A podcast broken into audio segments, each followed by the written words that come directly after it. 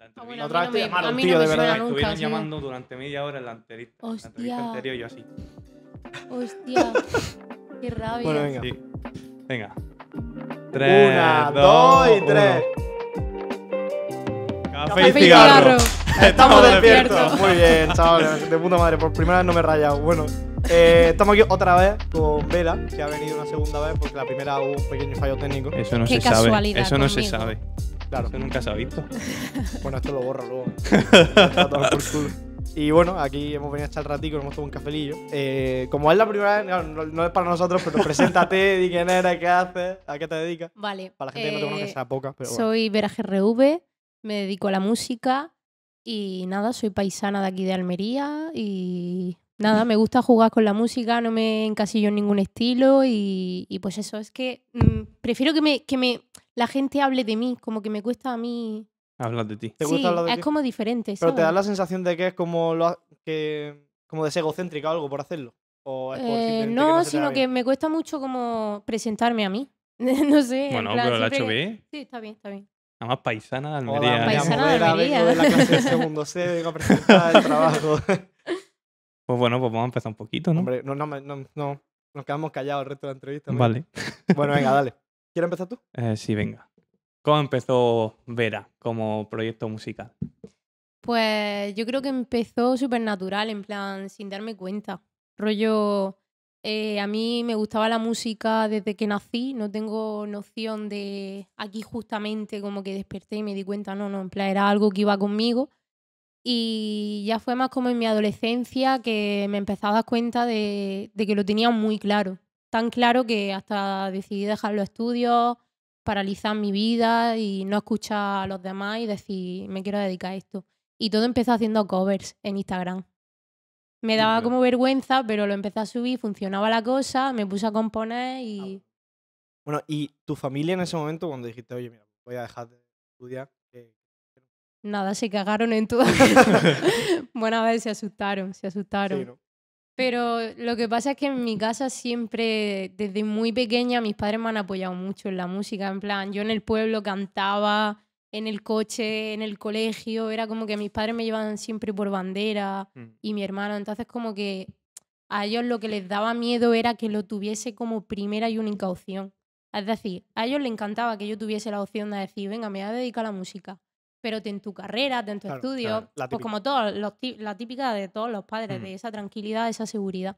Y claro, cuando yo llegué un día a mi casa y dije, me quedan tres asignaturas de bachillerato para sacármelo y lo voy a dejar, a nada de examinarme es como que, verá, tío, en plan, Mm. sácatelo y ya te dedicas a lo que quieras. Y yo, no, no, no, no puedo más.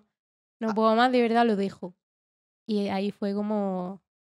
Mi padre me Hostia. desheredó. No, es broma. Entonces, entonces no los veo, no nos hablamos. Desde ese momento soy rockstar. Eh, el- el- ¿Ha habido alguna vez un plan B?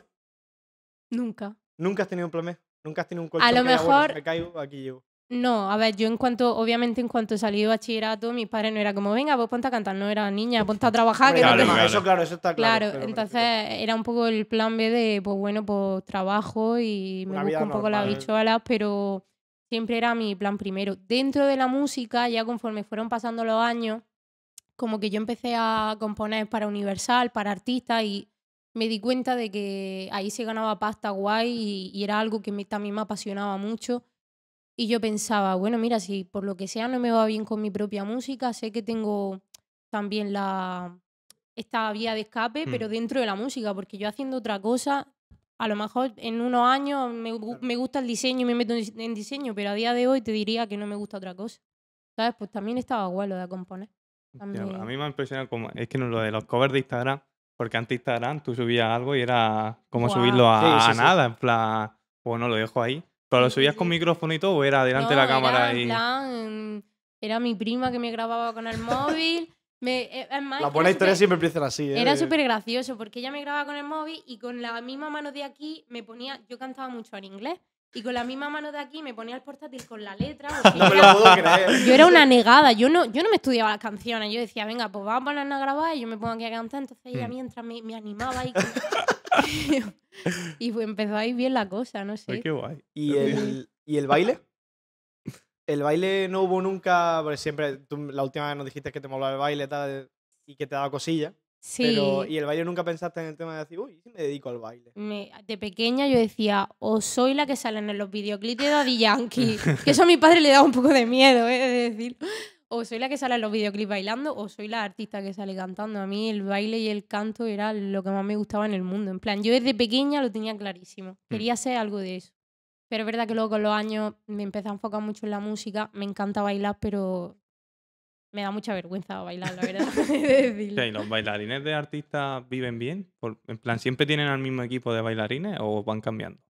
Pues yo por mi grupo de bailarinas sé que es un mundo incluso que diría que más difícil que el de artista cantante. Mm, Creo que el baile, aparte de que está muy infravalorado en el aspecto de que nos pensamos que mm, bailar es tan sencillo que ¿para qué vamos a pagarle a los bailarines? ¿Sabes? Eso ha Mm. pasado como en muchos sitios de no, yo no le pago porque para ello una oportunidad, actúa en este escenario. A ver, coño, eh, también porque para es ello su una oportunidad también, que tienen que claro. pagar un alquiler o tienen que Claro. pagarse unos estudios. Por mucho que estén actuando para 15.000 personas, también es Sí, un que trabajo. es su tiempo, coño. Que lo Y yo haber- también, por ejemplo, sé por mis bailarinas que a la hora de los ensayos, porque nosotras quedamos con meses de antelación para prepararnos los conciertos, ellas ensayan el triple que yo. En plan, yo con tres semanas de de vez en cuando yendo al estudio a tirarme los temas en directo un poco, ya lo tengo más que servido y ellas necesitan su tiempo para crear una coreografía, sí. mm, consolidarla en plan. Yo creo que está muchísimo más por encima del trabajo de un artista, la verdad, de, como cantante. ¿Y tú no No sé. haces coreografías con ellas de vez en cuando si sales en algún concierto con... A ver si hay algunas coreos que ellas me, ellas me incitan mucho a bailar. En plan, ellas como que siempre me dicen, venga, muévete más. hemos creado este paso como para que lo hagas tú para que no te dé tanta vergüenza, tal. Pero Ay, qué guay. soy más de... Sí, ellas- baile es que son mis eso. amigas, entonces ellas me Sí, sí. motivan un montón, pero a mí me da mucha vergüenza, he de decir. Y la hora de, del estudio. ¿Cómo es ver en el estudio? Pues hiperactiva. ¿En Sí. A ver, no hiperactiva en plan loca, sino que cuando tengo la inspiración mm, estoy tan, tan metida que me salen las cosas muy rápidas. Y cuando no la tengo, por ejemplo, soy nula. En plan, no Mm. puedo, for- no puedo forzar esas horas de estudio, no puedo. ¿Cómo es, por ejemplo, que tú digas, le reserves, por supongo que los productores le reservarás tú una hora y le dirás, oye, mira, voy de esta hora a esta hora, o voy este día, o le reservarás el Sí, día. sí, si son colegas, pues claro, como aquí sois más colegas que cualquier otra cosa, aparte al compañero de trabajo me refiero, seguro que os deja el día entero, o, os tiráis mucho Sí. rato juntos, me refiero. Sí. Entonces, ¿y qué pasa un día que digas, tú sí, venga, voy el sábado, voy a grabar? Y llega el sábado y digas, hostia, que no tengo nada. Plan, que no se me ocurre nada. Ya, O que lo que se te ocurre ya no te gusta. sí, me ha ¿Y sucedido. qué, pa- qué haces? No se te cae la cara de vuelta, si no hay- Eh, pero- lo- pero- lo paso- pero- Lo paso muy mal. La semana pasada me pasó que fui mm, desde Madrid a Granada. Estaba en Madrid haciendo cosas, reuniones y demás. Me fui a Granada a grabar para el disco de David Marley. Y yo fui expresamente a grabar. Y llegué Ujú. y dije, hermano, es que no me sale nada. En plan. Y me tiré ahí ahora, digo, es que yo me conozco. Yo sé que cuando de verdad estoy inspirado o una, o una melodía me entra, te puedo escribir una letra en 10 minutos. Pero ahora mismo me- nos podemos tirar aquí la noche entera que no me va a salir nada. Encima ¿sabes? para otro artista, que es peor todavía. Claro, es una mierda. Es una mierda porque te sientes como que le estás haciendo perder el tiempo a los demás, pero también pienso que entre artistas ¿Te sabemos que no? Plan, todos tenemos esos momentos, Es imposible ¿sabes? que haya uno que nunca le haya pasado eso. Sería el máximo exponente en cuanto a música de la historia. Totalmente, si no totalmente. Es que no sé, al final la inspiración también es, es un mood, ¿sabes? Es como. Para mí la inspiración es como la alegría o la tristeza. En plan, es una emoción que no la manejas tú, Mm. ¿sabes? Tú puedes hacer un poco porque te venga, pero es como muy. Es como es independiente a Mm. la persona, ¿sabes? Claro. No tenemos Sí, un sí, sí. botón de. Entonces, ¿Y qué, qué cosas te inspiran normalmente? O sea, di- ¿Qué cosas dices, mira? Pues me inspira mucho mi alrededor. Mm, Bueno, obviamente me inspira como a todos los artistas lo que nos sucede a nosotros, pero no sé, a mí por ejemplo que una amiga me cuente una experiencia o por ejemplo he visto en la calle un lo que sea, no sé, una pelea o cualquier cosa, un gesto bonito de una persona que me ha saludado, que no conocía y a lo mejor esos momentos del día a día como que me inspiran, como que mi cabeza se va como alimentando del exterior y luego todo como que creo películas en mi cabeza. Es más, a mí me encanta escribir, inventarme cosas, en plan, mis letras son muy reales, pero a la vez también hablan de cosas ajenas a mí, en plan, no tiene por qué ser todo mi vida tuyo, privada, sí. ¿sabes? A lo mejor estoy contando la vida de un amigo o estoy contando una historia de alguien que no conozco, ¿sabes? ¿Y alguna vez te ha pasado de escribir alguna historia de algún cercano tuyo y que ese cercano lo reconozca? Sí. ¿Sí? Sí. Mira, Hostia, pues es chungo, ¿eh? bueno, ver, me pasa mucho con mi amiga y me encanta porque es como que con ella no necesito decirle Ah, bueno. Mm. lo he escrito por ti, sino que se ponen a escucharla y es como, hija de puta, ¿cómo se que acabas de hablar de mí?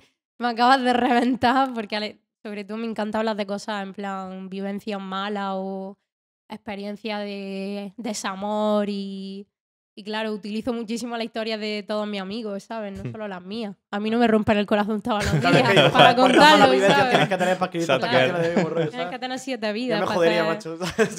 Tío, ¿Sabes lo que me raya a mí? A la hora de hacer videoclip, yo sé que no podría hacer un videoclip. No, pero es que a ti te conozco y tú eres el tipo que te estás descojonando.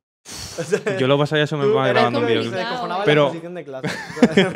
Pero a lo mejor hacer una, una canción súper triste y actuar triste delante de una cámara y hacerlo bien tiene que ser Claro, complicado. ¿Y si te pasa que escribes una canción y la vas a grabar en el mejor día de tu vida? También es eso, ¿sabes? Que Mm. dices tú, tío. Sí, es que, que todo si depende del mood también. me voy a arruinar el día solo por grabar esta canción. Voy a, tener un día de puta madre, voy a llegar al estudio, voy a empezar a grabarla y voy a decir, tío, me tengo que arruinar el día, te pones a llorar, ya te la cagas, ¿sabes? Porque yo sé que si yo hago canciones sería ir andando así por la playa y soltando barras. Y ya está. Sí, Eso en sería- plan one, Eso sería one toda- shot, toda. ¿no? Eso- esa es la, Sí, la- sí. la más fácil, en verdad.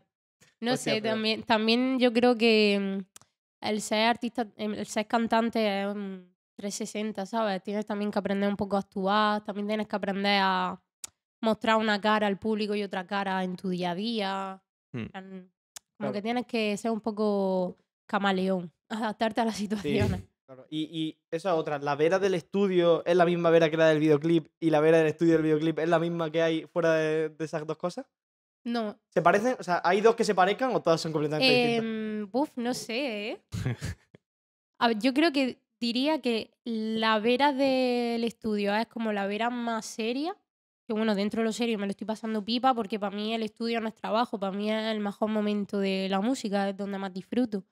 Pero es el momento donde más disciplina tengo, a lo mejor Mm. por así decirlo. Y luego la vera de los videoclips, para mí es como jugar. Porque yo desde pequeña, por ejemplo, con, con mis primos, mi hermano, con las típicas cámaras estas de, de antes de Sí. vídeo, que las abría así, Sí. hacíamos, yo qué sé, jugábamos a hacer el telediario o a hacer el hospi- Hospital Central, la que se avecina, hacíamos nuestras Cámara café. películas. ¿sabes? A mí me encantaba, en plan, ponerme frente a la cámara y actuar. Entonces, para mí el momento de, de videoclip es que me lo paso súper bien. En plan, me encanta actuar, la verdad. Pero es rollo Rider, que cambias completamente de persona. No. No, Rider te queremos, sé. ¿eh? Eres máquina, pero, pero joder. No, no, no, no sé. No, creo que tampoco he hecho papeles tan heavy como para... ¿Consideras que los papeles de Rider son heavy? Aquí te voy a sacar la polémica, ¿eh? Vaya. Al Rider se le da muy bien, se le da muy bien hacerse el loco, ¿eh? En plan. Sí, ¿no? Y a, a mí eso me gusta también. He de decir, en mi último videoclip, en el de Sin Freno, para quien no lo haya visto, Sin Freno, verá GRV. Yo tengo un mosquito aquí que me lo voy a comer. en el de Sin Freno, por ejemplo, me encanta porque mm, parece que. Cómetelo, se acaba de poner aquí. Proteína como la cucaracha de la pizza de antes, tío. Parece, parece como que estoy en, en un manicomio con una chaqueta de Mm. fuerza ahí, lo que perdía, con el pelo mojado. Y me encanta eso también porque como que ves otras facetas tuyas, ¿sabes? Aunque Mm. sean de mentira, pero mola. Está guapo también. A ver, está guapo, pero tiene que sonar rayada, loco. Sobre Y todo. bueno, y te lleva un... ¿Cuántos días te puede llegar? Claro. a- Esta es otra. A ver, mm, yo también pienso que cuando tienes creatividad no necesitas ni dinero ni necesitas mucho tiempo. En plan, yo he tenido la suerte de que me he rodeado de tantos amigos y tanta gente tan creativa que yo, por ejemplo, los vídeos los empecé a grabar con Mamu, con Dímelo Mamu. Y él y yo éramos de los de no preparamos ningún guion, nos gusta esta localización, venimos aquí y lo que surja. Y de repente surge un videaco, ¿sabes? Y eso es porque se juntan dos cabezas que tienen creatividad. Y en ese momento dices, hostia, pues me voy a poner aquí y voy a hacer esto y no sé qué. ¿Sabes? Eso mola. Pero sí que es verdad que cuando quieras hacer un vídeo más currado, pues a lo mejor te puede llevar un día entero, ¿sabes? ¿Y ¿Te ha pasado de tener el vídeo y decir, oye, mira, sí me mola, no sé qué, y al tiempo que digas tú, Dios, qué puta mierda de vídeo no me gusta? Sí. En serio. Yo creo que mm, eso nos pasa a todos, digo yo, no sé. Yo, por ejemplo, veo mi- mis temas más antiguos y les pillo Bueno, un hay poco de muchos que están manía. borrados, hay muchos que Bueno, no están ya. en YouTube. sí, bueno, ¿qué tal el día? Sí, no sé, es como que al final va a evol- es buena señal porque está evolucionando, ¿sabes? Sí. Si te gustase todo el rato todo lo que has hecho, es como que sigue no siendo... cambia. Pero bueno, te tienes que sentir orgullosa por lo menos de... Sí. pues, fueron tus principios. Considero que desde el principio eh, había buen trabajo, aunque no tuviésemos... Sí, yo creo que sí. au- Aunque no tuviésemos los medios suficientes o el conocimiento suficiente, nos sabíamos defender bien, pienso yo. Pienso yo. Es que a lo mejor suena un poco egocéntrico, pero lo, lo pienso de Ah, eso es verdad. lo típico. Aquí en España pasa mucho eso, ¿no? De que cuando dices que haces algo tú bien, la gente te mira raro. la Gente gilipollas. es Ah.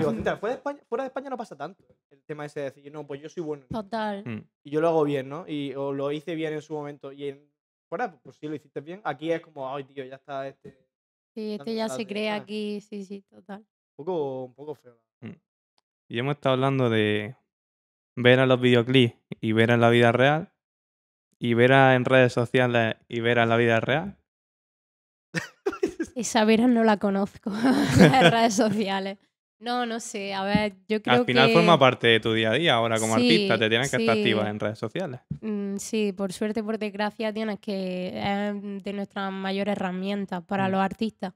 Y creo que es la manera como... Ahora el mosquito te ha ido a ti. y creo que es como la manera como más de que tu público se sienta más cercano a ti. Entonces hay que saber utilizarla bien. La cosa está en que yo, en plan, ahora mismo estoy en proceso de descubrirme en redes. Estoy empezando Ujú. como a abrirme más, hacer más tonterías, ser más yo. Pero yo caigo mucho en la dinámica de sacar mi mejor lado, lo más perfecto, las fotos mejor elegidas. Sí. Y gracias a Dios que no he caído en, en la mierda ahora de mm, meterse arreglo en la cara, como se está normalizando tanto, que estoy Mm. súper en contra, la verdad, de, de los filtros. Y menos mal que no he caído en eso, pero me cuesta. La Pero y entonces tú, a ti te pasa de rayarte, de decir, oye, mira, voy a conocer a alguien que me ha visto en redes sociales solo, en plan, ya en el mundo profesional me refiero. eh, voy a conocer a alguien que, no, que solo me ha visto por redes sociales o solo me ha visto los vídeos tal y te rayas diciendo, joder, a ver si no voy a conocer a la misma persona que se espera por los vídeos por Instagram. Mm, Voy a ser otra ya persona, no me pasa. ¿Te ha pasado antes? Me pasaba cuando era más pequeña. Sí, mm, que es más, me llegó a dar hasta ansiedad social de decir, como que yo me veía como un- una versión de mí súper endiosada en redes y era como, tío, yo en verdad soy una niña súper sencilla, ¿sabes? Que aunque vaya aquí ahora disfrazada de, de superestrella, soy una niña súper normal, ¿sabes? Y era como que me daba vergüenza que me vieran por la calle o paranoia, pero ahora para nada. Es más, Mm. estoy más segura de mí misma en persona que en redes, porque creo que en redes no doy ni el 20% de la persona que, que soy, ¿sabes? Entonces, guay. ¿Y te ha pasado de que gente se haya aprovechado de que ahora hayas pillado un poco más de fama y todo eso? Que a lo mejor antes no se llevaba mucho contigo y se ha intentado más acercar ahora, más. Sí, a Sí, ¿no? ver, lo noto. Yo no dejo que se aprovechen porque tengo muy claro cuál es mi círculo y, y siento que cuanto más cerrado esté, más tranquila estoy yo, ¿sabes? Siempre pienso que menos es más. Ujú.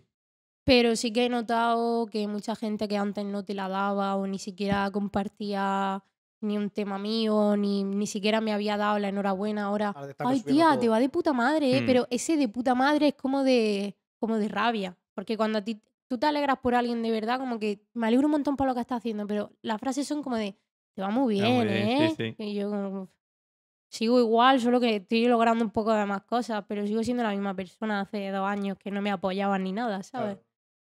Entonces sí, pero bueno, mientras tú no te dejes. Y moverte fuera de Almería, es decir, ya no de moverte solo fuera por España, sino de irte un tiempo largo fuera de Almería o fuera de España a trabajar y todo el rollo, ¿lo ves una opción muy viable? Sí, mm, lo haría. Lo que pasa es que mm, cada vez que, por ejemplo, yo viajo mucho a Madrid y cada vez que estoy allí, yo, por ejemplo, soy de las típicas que en Almería me da ansiedad, estoy agobiada, es que aquí siempre tenemos lo mismo, pero es estar una semana o dos en Madrid y digo, tío, la calidad que tenemos en Almería, de verdad, es que está súper infravalorada y está súper sobrevalorada lo que es Madrid y todas esas ciudades grandes que creo que solo hay falsedad, pámpara, la gente se mueve por digo cuanto más tengas, más eres y no sé, yo solo noto mucho, por ejemplo, cuando yo me encuentro con gente del sur o gente incluso de Canarias, de, de- como gente más sureña, me, Mm. la, me la encuentro en Madrid como que se nota que somos diferentes. Es que ¿Sabes? como la más luz, esencia, la. Más el esencia, salero, sí. son más... Y que mm, yo también noto que los andaluces, por ejemplo, somos muy cercanos. En plan, yo Más cuando, cuando he ido a alguna fiesta en Madrid, yo soy amiga de todo el mundo, que no significa que te vaya a contar mi vida, pero Mm. soy muy cercana, muy cariñosa y en Madrid todos son muy... Yo a mi rollo... Y a mí sí, esas cosas no me molan nada, entonces no me veo muy viviendo allí ahora mismo. Sí, pero y fuera de. O sea, me refiero. ¿Consideras que es importante el tener los pies en la tierra y volver a tu sitio, o sea, a tu lugar de origen, para el tema de la música? O sea, Sí. relacionado con el tema de la música, lo ves importante. A mí me inspira muchísimo estar aquí. Muchísimo, en plan, me encanta la tranquilidad de Almería para componer.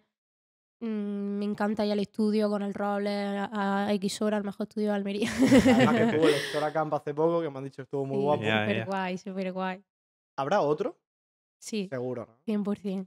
¿Y tú diste una clase? Sí. ¿Habías dado alguna clase alguna vez Nunca, a gente? ¿Y nunca. cómo te has ¿Cómo visto ahí dando Bueno, di clases? clases de canto, en- Ah, joder. pero eh, cuando me, me buscaba la bichuela un poco para invertir en mi música, le daba clases de canto a, a ¿De qué diste clases exactamente allí en...? En en el el camp? camp eh, di una clase con Antonizeta sobre hablando un poco de cómo llevar una carrera como artista independiente. Estuvimos tocando temas súper personales.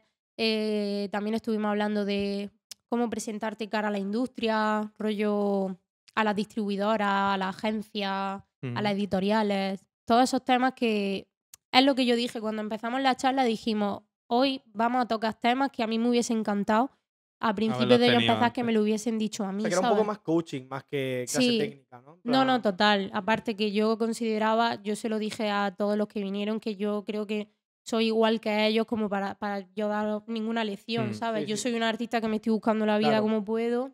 Sí, sí, que solo habla de tu experiencia y ya está. Claro. no- Claro. Y fue pero- muy guay porque es que vino gente, es que vino más gente de fuera que de Almería.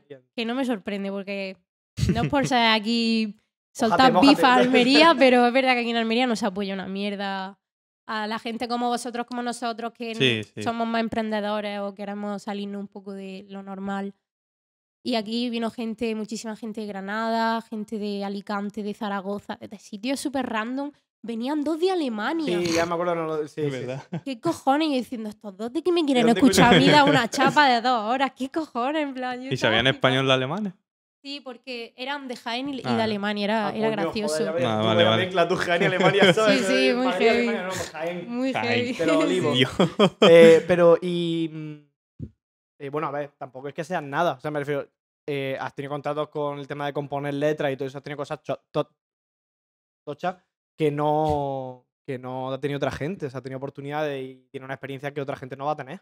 No, O sea, sí, tampoco está es que claro. aquí de una experiencia que no. Pero que es sorprendente. En plan, yo gracias al camp me di cuenta del valor que tenemos todos ahí en X horas, ¿sabes? En plan, creo que el Roble ahí tuvo mucha seguridad en un proyecto que los demás nos daba más miedo, porque todos Ah, la decíamos, verdad es que Mm. arriesgado, ¿eh? es arriesgado porque realmente mm, X hora como tal, en plan, el grupo de nosotros somos gente que estamos en, en Almería, que es un sitio donde tú te vas a Madrid o a Barcelona y dices Almería y la mitad ni saben dónde está Almería, ¿sabes? Sí, pero son tan cultos también. La... Plan, Como no es Estados que- Unidos. No es que seamos un grupo que haya hecho mucho ruido, aunque Rafa lo esté petando, yo esté con mis cosas, el rol esté Ujú. con la suya. Independientemente a eso, mm, era arriesgado. Y gracias a la seguridad del Robles, todos ganamos mucha seguridad porque vino muchísima gente de fuera a escucharnos a nosotros y todos escuchaban nuestra música, nos seguían y era como, hostia, qué, Ah, qué guay. La verdad es que el chaval se la jugó. Yo flipé cuando dijo lo del camp. Dije, tío, encima lo que Sí. dijiste tú, autobuses y todo. No, no, todo súper pro. Pasamos unos días. Me quedé flipando. Vamos a hacer un café y cigarro camp. Sí, la verdad es que sí. ya le ves. Vamos a hacer un podcast de éxito sin Muy dinero. Ahí salen, ahí salen desgraciados todos, ¿eh? Ahí, ahí no salen bien. Con una cerveza en la mano seguro. Yo no tengo mucho que, que, que enseñarles bueno. O sea, que se aprovecha el tiempo, no. no. Y el tema de, bueno, estaba hablando de X hora, pero el tema productor y artista, en el tema de contrato, cuánto te llevas tú por esta canción, cuánto se lleva el otro, cómo va en la industria más o menos. Siempre va mm, igual. Mm, Yo creo que un productor es igual de importante que, que un cantante. En plan, si falla uno de los dos, no se puede sacar una obra adelante. Entonces es 50-50 siempre. Pero siempre es así. Sí, eh, bueno, a ver, habrá artistas que sean menos porque a lo mejor si un tema pues sale más artistas o lo que sea, pues hay que hacer un 50-50 entre más. Pero Entonces no toca- por tema. ¿Lo has firmado No, por es tema? todo De acuerdo, muy- por- Es un poco, un poco ambiguo, La música es muy hablar, es muy hermano, sí, y tal. En plan, ahí no hay Eso no es contrato. un poco problema, tío. Hay, es problema si te cruzas con alguien que sea muy. Quería Un decir. ratoncillo, ¿no? Iba a decir una cosa que no sé si está bien, iba a decir muy judío. Sí, bueno, a ver. Se puede decir, se puede Se decir. puede decir, ¿no? Creo que no nos ven judíos. Es que me está recordando lo que ha dicho este señor antes en la esta de. Es que, es que la gente de no huele de una manera. es igual, ¿eh? Es lo mismo. Hay que mojarse de vez en cuando. sí, sí. Y mm, nada, eso, en plan, a veces te puedes topar con gente que sea unos hijos de puta, ¿sabes? Sí. Pero luego la mayoría de veces es muy buen rollo. Sí, no suele ser música. buen rollo, ¿no? El, y te ha pasado, yo no sé esto cómo va. Eh, tú llegas al estudio y te dice, le dices al Barau, por ejemplo, vamos a grabar. El beat, ¿quién lo lleva?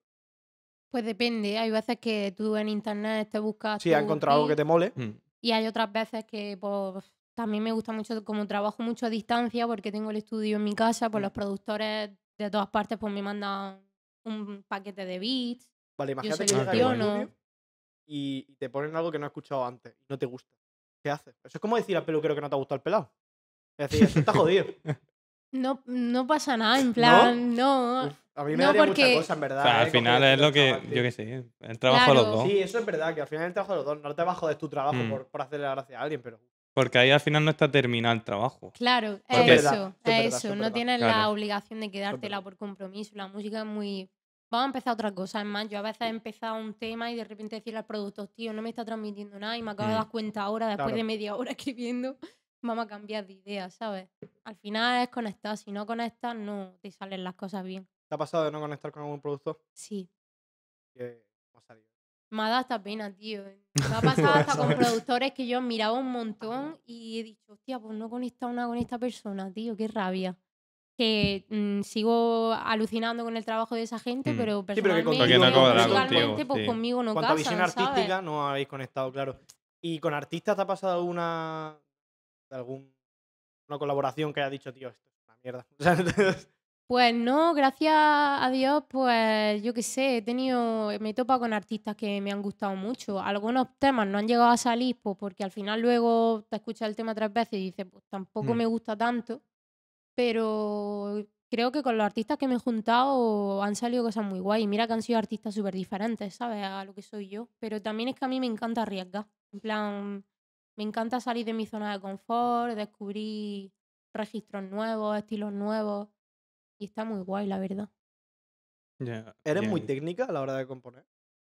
Eh, sí, como ha dicho, registro y todo eso, digo, ah, si esta mujer aquí va, va a No. venir a- Ah, bueno, sí, decir esto está en si Ah, bemol. claro, claro, no, no, no, no, no. no.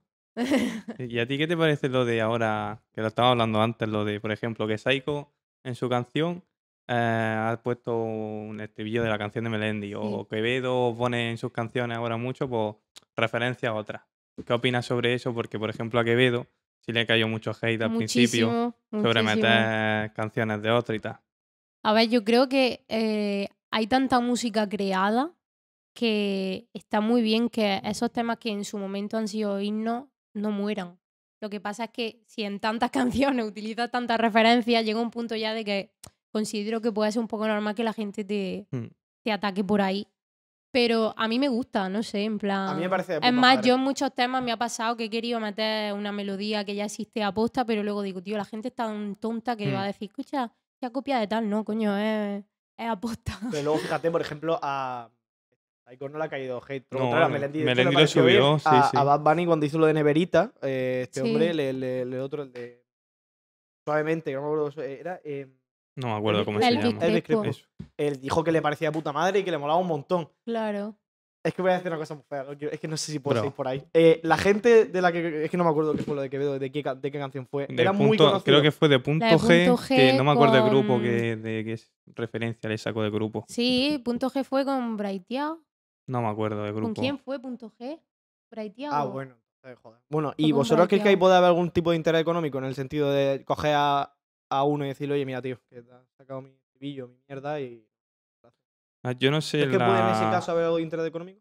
Eh, a ver, yo creo que lo que pasó fue que, según yo leí en la historia de Braithiago y todo eso, como que Braithiago le había pedido una colaboración a Quevedo, la cual no fue respondido, y luego Quevedo. Saca, saca de Sacó este- Y era como, hermano. Si Yo no, yo creo que no le enterado hubiese pedido nada. No lo sé, claro. no lo sé, pero eso es lo que yo leí. No, vale, entonces, a ver, si es así, joder. Sea, un poco feo. La verdad, ahí lo no entiendo. sé, en parte, voy a decir, claro. tío, no hijo puta. Yo le voy a ver 5. A. Quevedo. Y yo voy a ver 5 a Sí, tú Quevedo. eres que eres un fanboy de Quevedo, tío. Sí. Madre mía, estoy loco, estoy loco. Tío, Pero bueno, bueno. es que lo voy a decir otra vez. eh, cuando subimos la, la entrevista de la Hip Hop Street, eh, ¿qué, qué ha pasado? Cuando, su- cuando subimos la entrevista de la Hip Hop Street, el desgraciado este salía Jatabo en el vídeo. Y salía también, y había otro de Israel B. Es que no sé si fue con Israel B o con el. Con Jata- Con Jatabo, Jatao. vale. Pues coge, y eso que hay una canción de, de Jatabo en concreto que nos gusta mucho a los dos, que es el, el Ley de Plata. Y el desgraciado coge y sube la, la, la entrevista de todos los chavales de la hip que batallaron, más Jatabo, con una canción de Quevedo. Y le digo, cabronazo. Todo lo opuesto es a la. que- Porque claro, y además ya es meme que tengo un colega y dice, tío, dile a la bro que deja de subir historias con la canción de Quevedo del podcast, pues todo es Quevedo. No puedo, tío. Dije, tío, ahora- Bueno, después pasé a la alcaldesa con Miley Cyrus. Sí, no, bueno, o sea, Bueno, mira. Además que no pegaba Eso fue nada, increíble. Era, era horrible. Uf. Em. ¿Tú qué opinas de, del, encasillamiento, o sea, del, del etiquetado tan bestia que hay de los géneros hoy en día? De música. Yo creo que eso ya está súper pasado de moda. Es como ahora cuando a los artistas nos preguntan, ¿y tú qué género haces? La mayoría de gente no te sabe responder, porque ahora hay tantos subgéneros y tantas mezclas que realmente nunca estás haciendo ni un trap puro ni un reggaetón puro, porque puede tener, ¿qué te digo yo? Percusiones. Por ejemplo, a lo mejor estás Claro. haciendo un reggaetón y tiene percusiones del trap y luego tiene unas, unas cajas de, de samba, ¿sabes? En- Sí. Como Sí, sí. exagerando, en plan de que ya no hay nada puro, ¿sabes? En plan, hay artistas que siguen siendo o muy poperos o muy reggaetoneros, pero yo creo que la mayoría, por ejemplo, en mi caso, yo no sé, cuando a mí me preguntan por género no sé definirme. Claro, muchos Es recurren que- últimamente a la, a la mítica del mitiquísimo de mm, música urbana. Claro. Sí. Sea, Es que brutal, ahí ¿eh? te metes ya en un Claro, pero es que pantano. Sí, es- sí. Eso ya, música urbana ya es todo. Mm. Sí, porque todo, la música todo. urbana es como el nuevo pop. Porque Claro. el pop realmente no es tabureta. El pop mm, realmente es desde tabureta hasta Lady Gaga. En plan, Mm. son muchos géneros, pero que suenan mucho. La música urbana son muchos géneros que suenan mucho en la calle, ¿sabes? Lo urbano. Entonces, es un poco Y un general. poco también depende de dónde estés, ¿no? Porque o sea, yo hago música urbana y un tío en Estados Unidos dice que hace música un tío en el Bronx dice que hace música urbana, va a ser completamente distinta Claro, a la que hay aquí en obvio, obvio. España. Claro, claro. y luego un tío te va, te va a yo que sé, cualquier barrio pijo de cualquier ciudad dice aquí música urbana una cosa, ¿sabes? Luego te va al puche y música urbana otra cosa, ¿sabes? ya ves. completamente distinto.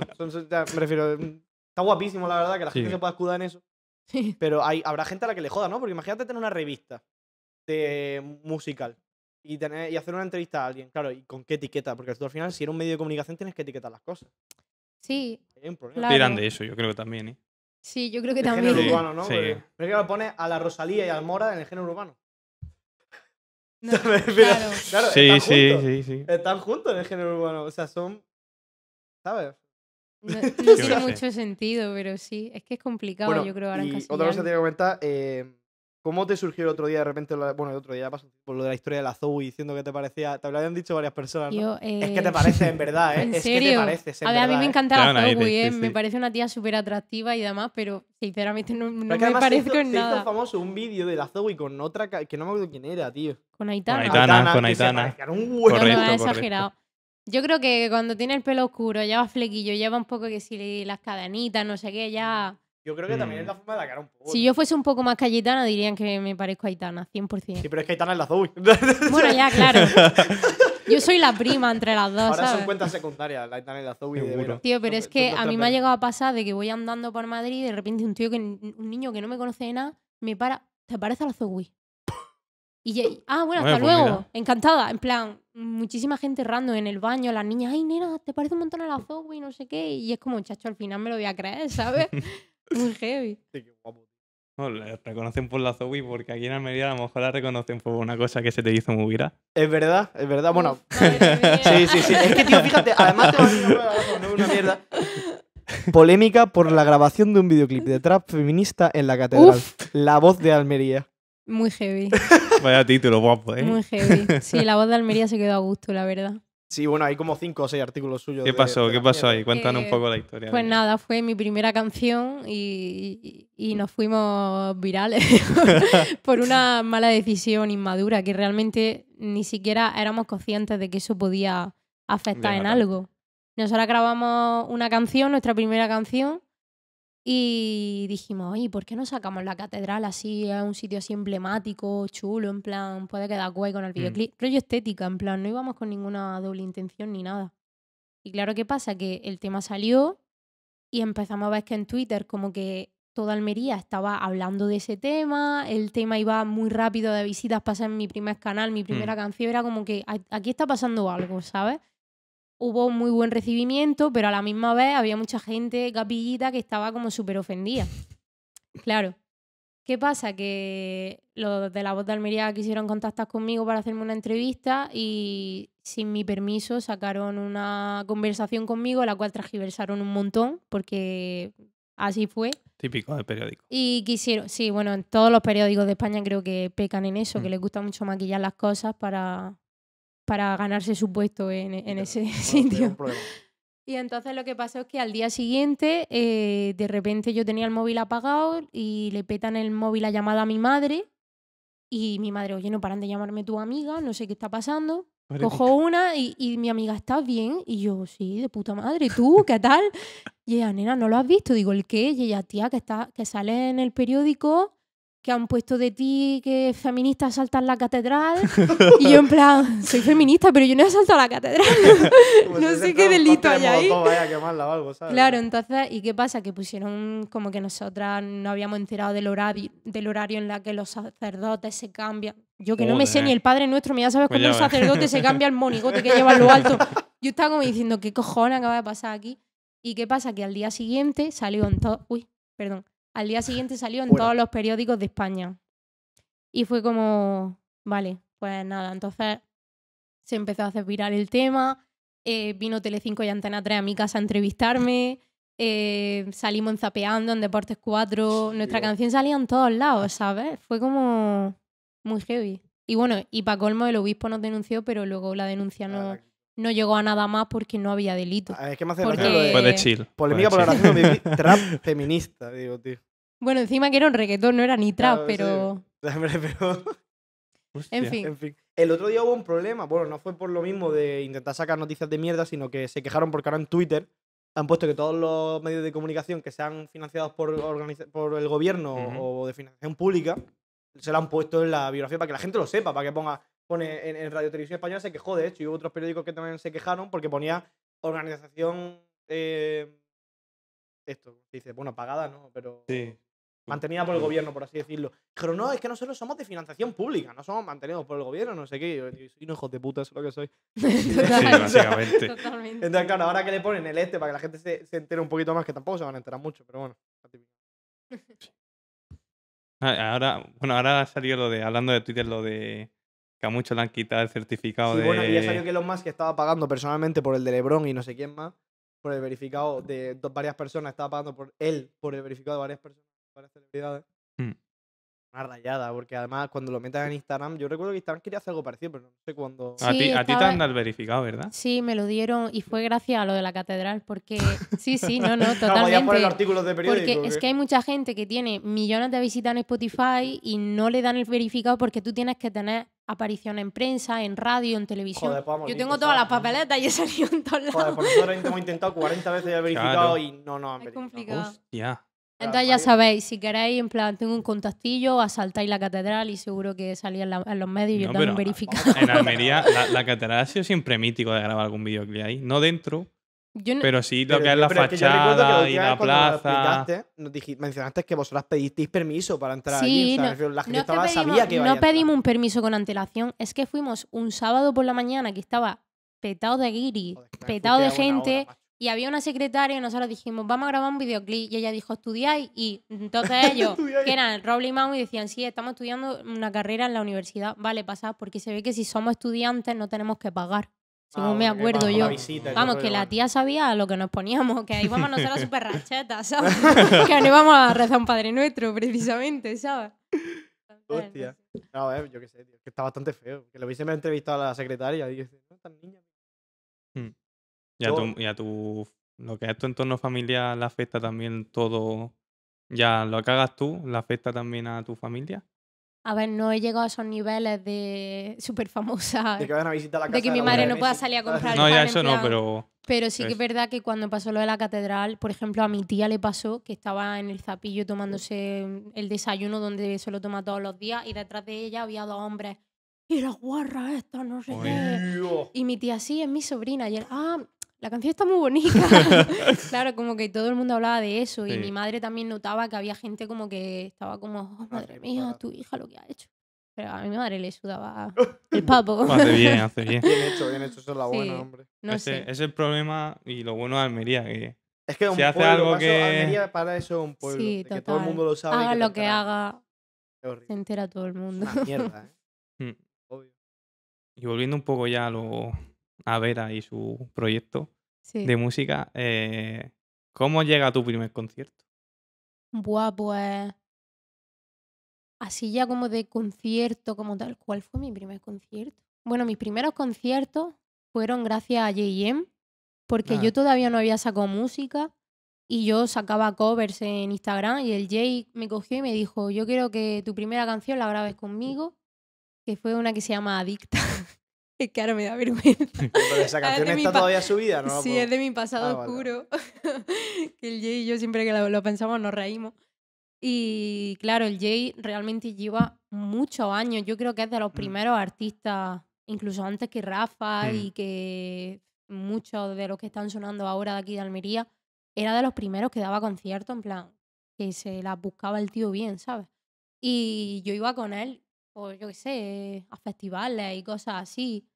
Y ya luego eh, también seguí porque mm, conocí a, un hombre que empezó a llevarme y me cerraba también conciertos, pero no iba mucho con mi rollo. Ujú.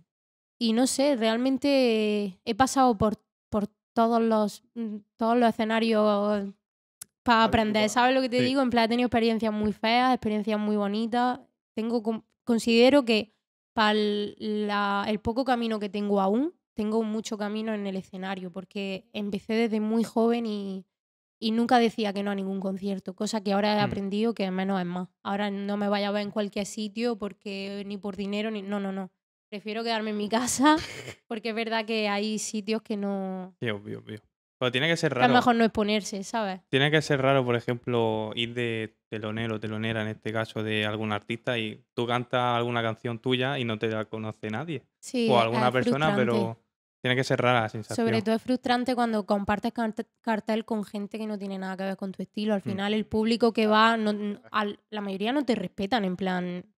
El público se pilla unas libertades con, con la persona que está encima de un escenario como si fuésemos personas sin sentimientos, Sí, como si ¿sabes? le Y- diesen algo a ellos. claro. Sí, y a mí me han llegado a tratar muy mal, pero también he tenido la suerte de que luego he ido a otros sitios donde nadie me conocía y me han llegado 100 mensajes de gente nueva siguiéndome y dándome las gracias por el descubrimiento, ¿sabes? Que no me puedo quedar solo con lo malo, pero eh, hay que tener estómago para... Hmm. Sí, ¿no? Para subirse a Cuando eres un artista emergente y, y te expones es complicado. Ha pasado, ha pasado ya tres, cuatro entrevistas seguidas. ¿Y tu primer concierto como principal, como artista principal? Pues, pues uno, yo creo que el más importante para mí fue eh, hace dos veranos, que estábamos de cabeza de cartel 3, que éramos Funzo y Baby Lau, Rojo y yo. Y estábamos los tres de cartel, yo no era telonera ni nada, Ujú. pero yo iba con el pensamiento de aquí no me conoce ni Dios. Pues resultó que mm, era, ¿Dónde era? en el recinto En ferial. el recinto. En plan, había muchísimas personas y había muchísima gente que venía a verme a mí. Encima, me acuerdo que ese día yo traje a todos mis amigos y estaban todos a los lados del escenario emocionados llorando. Qué de, guay. de Qué que fue una conexión con el público. Yo ahí como que dije, increíble, ¿sabes? Y luego también a veces he dado yo conciertos más privados, pues en La Guajira o en algunos Mm. sitios así como más chill. Lo que iba a decir Igual. antes, que se me ha olvidado cuando has dicho lo de que te gusta más lo de tu casa, de tu rollo y de no salís tanto y todo eso, me ha recordado mucho a cuando dijiste que te molaba mucho de La Fuente, que es un artista un poco más esquivo y todo el rollo, y te iba a preguntar, ¿Para cuándo la, la colaboración de La Fuente con Vera? No. Pero, eh, la hora en serio, eh, la boda de Rafa era un tema que hablamos el otro día que queríamos hablarlo. Porque. ¿cómo fue aquello? Tú no hablaste muy poco de la boda la última que estuviste aquí, no hablaste que estuviste con la de La Fuente, que te moló un montón y tal. Pero, ¿cómo fue aquello? Tuvo que estar guapísimo, ¿no? Pues fue increíble. Fue una experiencia que hay que vivir una vez en la vida. Una boda gitana 100% recomendada. Sí, ¿no? Muy guay. ¿Esas son solo de una noche o de varias? No, fue solo de una noche. También es que iban 500 y pico personas. Yo Ah, creo que se le iba un poco de presupuesto a de tres noches. fue muy heavy. Y nada, pues para mí fue increíble em, conocer a Pablo, ¿no? De la Fuente, Claro. ¿sabes? Mm. plan, yo sabía por Mamu y por Rafa y por Chiche, sabía que yo tenía una facilidad de conocerlo, pero me encantó el conocerlo en un ámbito fuera de... Sí, más natural, ¿no? Como Sí, tan natural de decir, oye, pues mira, está aquí y nos conocimos de una manera muy natural y, y me encantó conocerlo fuera de la música porque es que es un tío muy sencillo.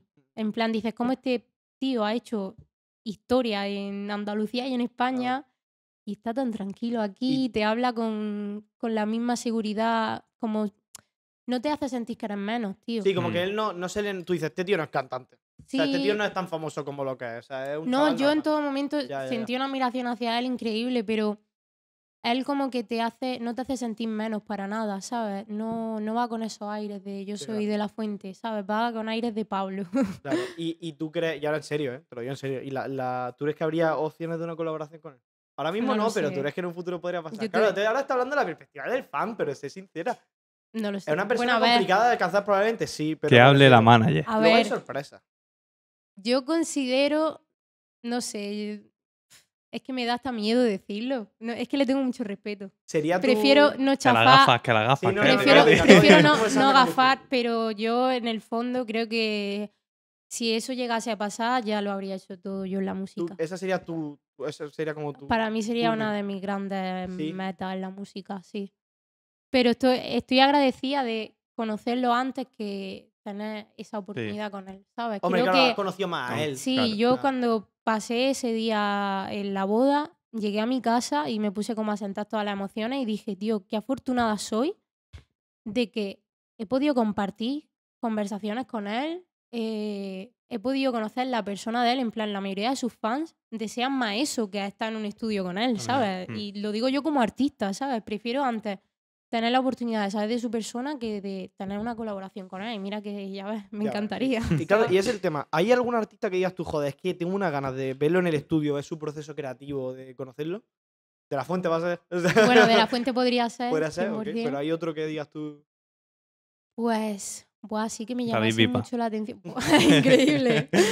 Bueno, Pues- estamos monstruos. ¿Qué pasa, máquina? ¿Qué pasa, máquina eso? No sé, a lo mejor puede sonar muy típico, pero yo creo que Rosalía. No Sí, por nada, sino porque es que sí. me parece tan ejemplo a seguir como mujer de, de que ella se compone, se produce, se, se nota que tiene muchísimo conocimiento musical, en plan, como que he estado trabajando con más artistas como urbanos, que Sí. no es que no hayamos formado en una clase de música, sino que nos hemos formado al oído, más digitalmente y sin tener ni puta idea de, de tocar un piano hemos aprendido a hacer un instrumental. Pero cuando tú estás al lado de un músico como es Rosalía, tiene que ser impactante verla trabajar, ¿sabes? Con tanto Joder, criterio. que Tiene, tiene que ser una locura en Eso- el estudio, ¿eh? O sea, tiene que ser un espectáculo, Increíble, la verdad. increíble. Como ve a un Michael. Total. No los luego la gente se te tira encima, Sí, ¿sabes? Cuando dices tipo sí, pero te bueno, me refiero que son Sí, sí. dos personas muy preparadas y que Sí. saben lo que quieren. Sí. Bueno, no sé cómo sea Rosalía. Tiene pinta. Una persona que Yo creo que tiene pinta de que te cambia las cosas cada dos minutos. plan, ¿Tú esto sí, esto no, esto sí, esto sí, esto sí. Sí, yo la Esto veo no. como muy clara, muy... Sí, se le mete algo en la cabeza. Sí, pero que sabe lo que quiere, claro, que va al Sí, grano. yo creo Mm. que sí. Hubo un problema hace poco que me ha recordado eso de cambiar las cosas en un último minuto. De, con Frank, O- Frank Ocean, si vos Sí, sabes quién es. sí. Creo que fue Frank Ocean, sí, fue Frank Ocean. En, en Coachella hubo un problema hace poco. eh, ¿No que, o algo así? leí? vale, no querías, no iba a salir porque en el último momento dijo que quería cambiar completamente su actuación. Tía. Y era, era algo, Hostia. tenía algo relacionado con un pedazo de bloque de hielo que tuviesen que. Es una locura. Espera, ah, voy a buscarlo porque. ¿Un fue bloque de una espe- hielo? Sí, sí, sí, sí. En el último momento dijo: o cambiáis esto o yo no actúo. Qué heavy. Y tuvieron pero que eso- cambiarlo. Eso me parece un Eso de lo veo feo. Plan, yo entiendo que en el estudio cambias todo lo que te salga de, de los huevos. Pero ya tienes algo contratado, ya te has puesto la cara, ya está tu nombre en el cartel. en el último momento decir. Además que era el, el, el headline, ¿sabes? O sea, era el, el más el tocho top, que dices tú, sí. tío. No Vosotros sé. seguís, pero Por yo un la leí. bloque de hielo. mm, No sé, yo creo que también cuando llega a esos niveles de tanto poder, te piensas que... Que eras Dios. Sí. A ver, nunca vamos a conocer a Frank Ocean y tendrá Mm. sus motivos, pero Yo no lo hubiera hecho. Aunque Sí. después me hubiera seguido aquí gusto, pero bueno, que va a seguir viviendo de puta madre, no, chaval. claro, que, claro. que vamos. Joder, loco, no, pero cambiar tu. Tu. Tu esta, o sea.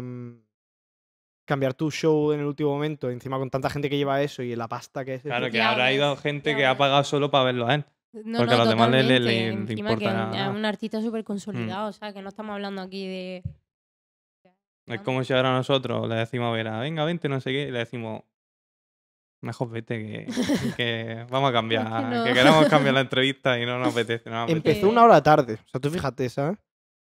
Pues eso ha pasado aquí mucho en Almería, de artistas que a lo mejor Cabrón, me pasó con el Mora. con el Mora, por me pasó ejemplo, con el Mora y me tocó mucho la nariz. O sea, me tocó la ¿El nariz qué? por ¿Qué sí. pasó? que Porque llegó tarde. llegó tarde o cosas así. Llegó una hora y pico, un montón, muy, muy tarde llegó el Mora, tío. Te lo digo en serio, o sea, yo estuve en la cola y dije, tío, llevo aquí un rato esperando, cabrón. Pero bueno, Yo estuvo del en, en varias entrevistas y demás que le pasa mucho. Por ejemplo, a la Resistencia cuando lo vi llegó también súper tarde. Sí, o sí. Nah, la mejor así. Yo entrevista de la que le Resi- sube la la. La mejor entrevista de resistencia es la de Jan Beef. Con diferencia, increíble, loco. ¿eh? Es increíble. Con diferencia, con diferencia, tío. Esa fue la que fue con su amigo, el... Sí, sí. ¿Cómo Mira, se mira. llamaba? Eh, con el, sí, con el chaval este que tiene la tienda en, por ahí. Es que tiene una tienda en Barcelona, por ahí. Recuerdo que tenía una tienda. Vale. Ni idea. Puede ser. ¿Sí? Que sí. La tienda. No, la tienda no, yo decía el chaval. No, no la tienda. Mira, luego de. eh, Joaquín, aquí dice, según la pues. tienda. No sé. Sí, puede ser algo del rollo, ¿eh? Eh, eh, la- dice, el- después de que Frank Ocean decidi- decidiera ya no tener la superproducción que ya estaba lista en su, pres- en su presentación de Coachella 2023, la cual su idea inicial era tener un escenario que incluía una gran pista de hielo donde patinadores profesionales que entrenaron duro los días previos actuasen junto al concierto. Y se cambió en el último momento, decidió que no quería tener eso y tuvieron que quitar la pista de hielo, o sea, derretirla entera. Y los chavales que habían estado entrenando, sobre todo el tema de decir, tío, que tienen a los patinadores estos se habrán estado muriendo por Hostia, decir, actuar, es como una bailarina, ¿sabes lo que te quiero decir? Que tiene al lado y Muy tío, feo. Muy Estoy aquí a tope para que ahora me digan que. Claro. Vaya palo. Al menos espero que les pagasen, pero Claro, me por refiero. lo menos ya, No, ya- supongo, Yo creo que supongo. después ya esa gente, aparte por el dinero, le hará ilusión, tío, está ahí en Claro, tío. Además que Frank su trabajo. es un vaya. tío que. Hombre, no voy a decir que Frank Ocean se haya basado en, la- en De La Fuente, pero es muy rollo de La Fuente en el sentido que es muy esquivo, ¿no? No es muy activo en redes sociales, no un tío que, Sí, que que nunca saque se mucha deja música ver del tampoco. todo. Claro, claro. Tío muy, muy así, entonces, claro. Pero, Qué heavy. cabronada, loco. A Yo mí, no. sinceramente, en los conciertos que lo que mejor me pasó han sido artistas pequeños en escenarios pequeños. Buah, De es hecho, increíble. Yo siempre que he podido leer, sí, por las pocas veces que, porque por desgracia he estado en pocos conciertos, pero en los que he estado, eh, siempre he intentado pillar, si ha habido en varias ubicaciones, las más, pe- las más pequeñas. Es Es- donde es mejor lo me lo mejor, paso. sí. Porque puedo estar en En primera fila. Birmingham. ¿Eh? En Birmingham. ¿Cómo? ¿No fue en Birmingham? ¿Dónde En? Birmingham, la última fue en Birmingham y, y elegí yo, o sea, iba ahí a Lisboa, pero no sacaron la entrada. Y luego casi elijo otra, pero dije Birmingham porque era más pequeña la sala. Qué guay. ¿A quién fuiste a ver? Eh, Saba se llama. No sé quién es. No, Un random. Un, un tío, una un rapero americano, eh, me flipa. Y fui para allá y locura, la verdad. Además, pues fue increíble el concierto. Yo salí llorando de allí. Además, descubrí una chavala de. Hubo varios teloneras que fueron impresionantes, tío. Y, lo- y además la gente súper. Lo apoya- la apoyaba un montón a las chavalas que sacaron. Fueron dos o tres. Y hubo un rato largo de gente de telonero. Y la verdad es que unas máquinas. Tío, una de ellas que me flipó como rapeaba, además. Muy guay, muy Pues guay. ¿sabes que no tienes que invitar a un concierto? La Vera esa, hermano. Sí, Venga, sí, sí, hermano, sí, venga, sí. Vamos a hacer la rata de. Oye, pues a la- al que digáis, no, que digas tú. estáis invitados. No, no, coño, vosotros lo que. Si veis algo en Instagram o algo anunciado, me lo decís. Claro, de a mí una. es lo que me da cosa, tío. Fíjate, esto lo voy a decir que no he dicho antes. Antes estaba hablando del tema de apoyar, de que aquí en Almería muchas veces nos apoya y todo el rollo, ¿no? A mí me da cosa por la gente que nos siga a nosotros, que nos conoce, o que la hemos traído alguna vez y tal, de que vea que no les comentamos con la cuenta del podcast o que Mm. tal. Pero claro, es que nosotros no utilizamos la cuenta del podcast. Sí. O sea, una cosa que quiero dejar claro porque me da cosa porque yo, tío, a lo mejor este chaval o esta persona se creerá que no le estamos haciendo ni puto caso y que nos la sople, que solo lo que hemos para pero es que claro, nosotros Es no que no usamos nada. No, ya, ya, la cuenta del imagino. podcast. Somos una mierda. Entonces, Pero claro, que- usamos nuestras cuentas personales. Sí. Sí, pero al final yo creo que vosotros haciendo esto ya es una plataforma de apoyo, ¿sabes? Sí. Es más que suficiente. Bueno, Es de necesario. Bueno, nos vienen bien a- nos vienen bien a los dos, básicamente. Sí, ya, pero depende un poco de la persona también, porque hay gente que también Sí. valora mucho más el apoyo continuado Mm. después de la entrevista que solo el de la entrevista, ¿sabes? Sí, Sí, pero, pero después nosotros si nos encontramos en persona y todo eso siempre nos quedamos hablando con toda la gente y todo Sí, eso sí. un montón. Que me hizo una gracia encontrarme Con Jatao, me hizo una, por una gracia a Jatao en el Carrefour Express encima de mi casa, tío. Qué bueno. Qué máquina que es. Es un, es un puto máquina. lo es, es bueno el tío. Es guay. Tiene que venir. Sí, tiene que venir Jatao, tiene que venir. No hay tiempo. Señor Café Cigarro, ¿para cuándo nos paga un editor? Puedes editar tú de vez en cuando también, ¿eh? Huevo. Es que ha venido el CEO hoy a, a controlar, porque la última vez no nos grabó una cámara y he dicho aquí esto no puede ser, estoy perdiendo dinero. Tengo que ven venir aquí. a controlar. Que de hecho la mayoría probablemente lo conozcan más a él que a cualquier que a mí. O sea que me refiero. La persona que más han reconocido por la calle de. Ahí van. Sí. ¿Qué? ¿Qué? Sí, te Sí. cambia. Vente, vente, me voy. Vente y me. A mí me da mucha vergüenza que me digan cosas por la calle. Sí, a mí no me eh, puede dar porque nadie me la ha dicho nunca, o sea que tampoco. No, no te has no hay expuesto opción. a esa situación, ¿no? No hay opción. Es random, pero mola también. Eso tiene que estar guay. También significa que lo está tío. haciendo bien, Claro, ¿sabes? Hombre, a ver, es raro que venga alguien por la calle y te diga, tío, eres un gilipollas, no me gusta nada. Hombre, ya eso música", no o mola sea, una mierda. Eso que no te digan Pero nada. la gente O no, la gente eso te lo dice por una cuenta. Claro, por eso Sí. digo que no te Falsa, van no a te lo y te dicen van a en decir por la calle. persona. Entonces, claro, también es un poco de decir. A ver, tampoco es que, que estoy quitando la ilusión a la gente. Dilo, dilo. No, no, no. que Desilusiona a la mal, gente. mal, mal, que es como decir, no, no te van a decir nada malo, entonces tampoco te ilusiones porque te digan algo bueno, pero no. Ah, no, No, broma. hombre. pero. Pero sí es verdad que es bueno, al menos te conocen. Se te, Claro. va, se, se te va a acercar gente que de verdad te quiere Sí, decir sí. algo bueno. Eso es Eh, guay. ¿Y a ti te ha llegado a pasar que te lleguen a grabar así, que tú estás a lo mejor has quedado con tus amigas para un café y te esté alguien echando una foto o un Eh, vídeo? Me pasó una vez en una cafetería. Qué incómodo, ¿no? Sí, dos niños me empezaron a grabar, a hacer fotos, me están enfocando con el móvil riéndose y me cabreé muchísimo, me Que cabreé muchísimo. Lo que da rabia. Y uno de mis, estaba con un amigo y uno de mis amigos como que empezó a decirle qué, no sé qué, entonces ya se cagaron vivos y pararon, pero fue como, ¿Y ahí qué haces? pues una mierda, en plan, sinceramente no lié la de Dios porque ese día me pilló con el día bien, También pero es que otro son- día le- les parto la La cara. risa también, ¿no? Y dices, tío, ¿qué coño haces riéndote, desgraciado? Sí, no sé, es como que puta. la gente también, Acércate y dime algo, sí, cuando hace un poco de ruido, ¿Y pues está la gente que le- le- te apoya y está la gente que son unos frustrados y te va mejor que a ellos y se meten contigo. Di que sí, di que ¿cómo sí, vas tú? di que sí. Básicamente. ¿Alguna vez eh, te ha pasado que te hayan dicho, oye, cántate algo, no sé qué? O... Sí, Porque el Sawi nos dijo que una vez trabajando le había pasado alguna Es vez verdad. Que él trabajando en un bar o algo le había dicho uno, oye, rapeate algo, no sé qué, no sé cuánto. Y es como, tío, estoy trabajando de desgraciado. Mira, eso con quien más me pasa es reuniones familiares. Queda- Siempre, mira, Ay. nosotros tenemos ya sea una boda, un bautizo, una comida, una cena, y antes de salir a mi casa le digo a mis padres, no mencionéis el Vera va a cantar, porque es que hoy no me, hoy Mm. no me apetece, mamá. Hoy me apetece ser Vera. La sobrina, feo, la ¿eh? nieta, la prima, no me apetece ser la Uy, que canta feo, en la sí. familia. Es como que hay veces que. mm, mm, es como cuando eres bailarina, artista, lo que sea, pues hazte algo, baila. Mm. algo, sí. Es que para eso también tienes que tener ganas o tienes que tener ese día. Que delante de la familia nunca apetece. No, a mí me da mucha vergüenza, A mí tío. me da- Bueno, tú es que haces algo. No, pero digo, por ejemplo, que vean el podcast o algo de eso, me Perdona, da perdona, vergüenza, es verdad. A mí me da vergüenza por O las con la guitarra, por que suelto. O sea, digo, joder, mi padre me van a decir que eres Sí, desgraciado. sí. Bueno, tampoco es nada que ella piense. Que no piense ya, pero pero el, a mí también me da vergüenza, por eso porque digo, tío, mi abuela me va a ver aquí haciendo cualquier tontería o algo.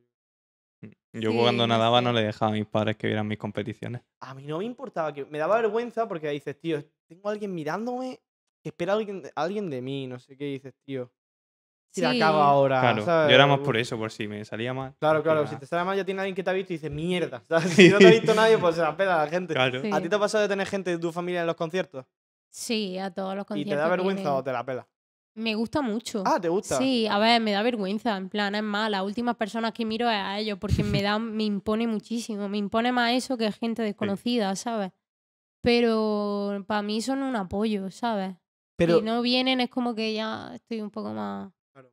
apagada. ¿y, el, ¿y no te da vergüenza el tema de las letras? Que escuchen tus letras y no sepan que a lo mejor no es tu vivencia exacta, no de otra Sí, persona. digan, ahora "Uy, por a ver qué le pasa". ejemplo estoy en, en una etapa como muy explícita. Estoy empezando como a abrirme más sexualmente en las letras, a hablar de tanto vivencias mías como no, me invento cosas. y estoy un poco como abriéndome más y luego cuando pienso, madre mía, esto cuando salga y lo escuche mi padre o mi abuela. Me da un poco de- abuela. Pero luego pienso, Ah, pues es da igual. Eras casa San. Víctor. Totalmente, totalmente. No, no sé. Hostia. Ah, mira, tuve. Esto no sé si lo pregunté la última vez, pero bueno, tuve un. Esto te lo voy a preguntar. Tuve un debate en clase una vez eh, que me, me interesaría preguntarte.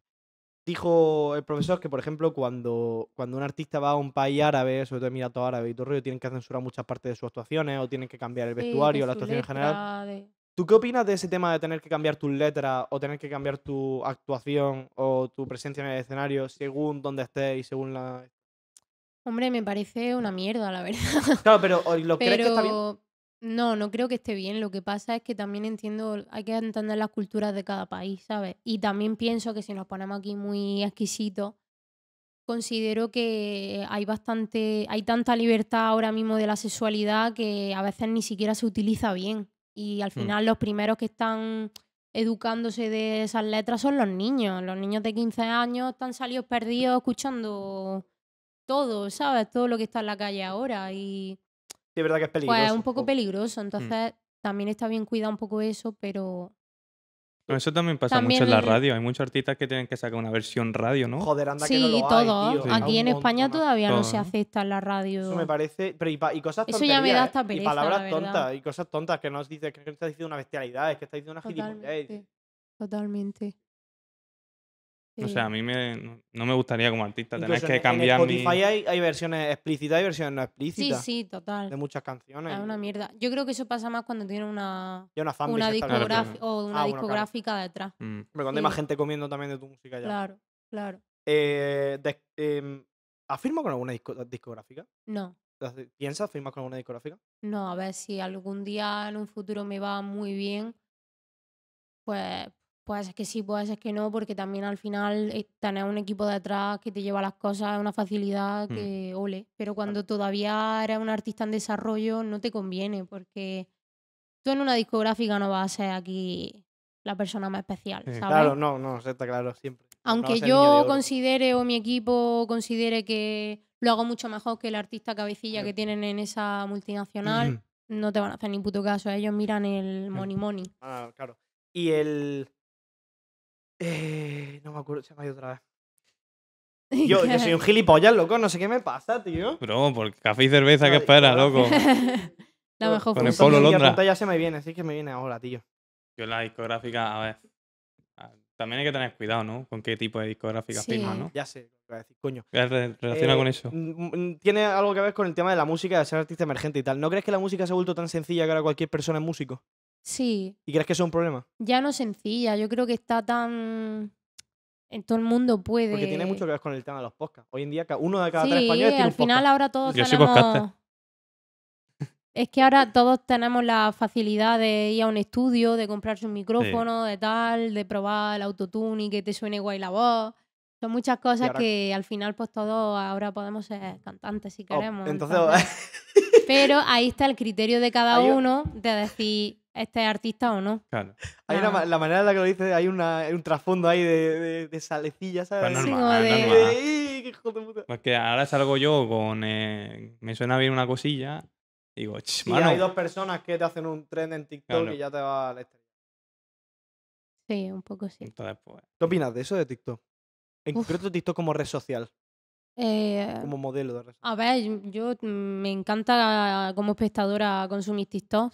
Pienso que está hecho de tal manera de que te enganches, que es una mierda, la verdad. Hmm. Pero me gusta consumirlo, pero como artista es que siento que estamos condenados. Es como que si eres artista tienes que usar TikTok. Y es como, tío, de verdad, en plan, yo me saco mi música, me curro mis videoclips, pero de verdad no me apetece hacer un tren, Ujú. porque no es que haya gente que tiene el arte de ponerse delante de una cámara y hacer un baile y no parece retrasada, pero es que yo lo hago y es que mm, de verdad que me da, me da lache, ¿sabes? Entonces como que, retrasado. que a lo mejor la Vera de dentro de tres meses te está haciendo un tren y estoy Sí. segura de mí misma, pero a día de hoy, mm, yo qué sé, mi distribuidora o mucha gente como que me exige un poco de, ay, pues si te iría mejor la música, a lo mejor se hace viral algún tema y es como que no... Pero es que no hace música es para que, eso. claro, no sé.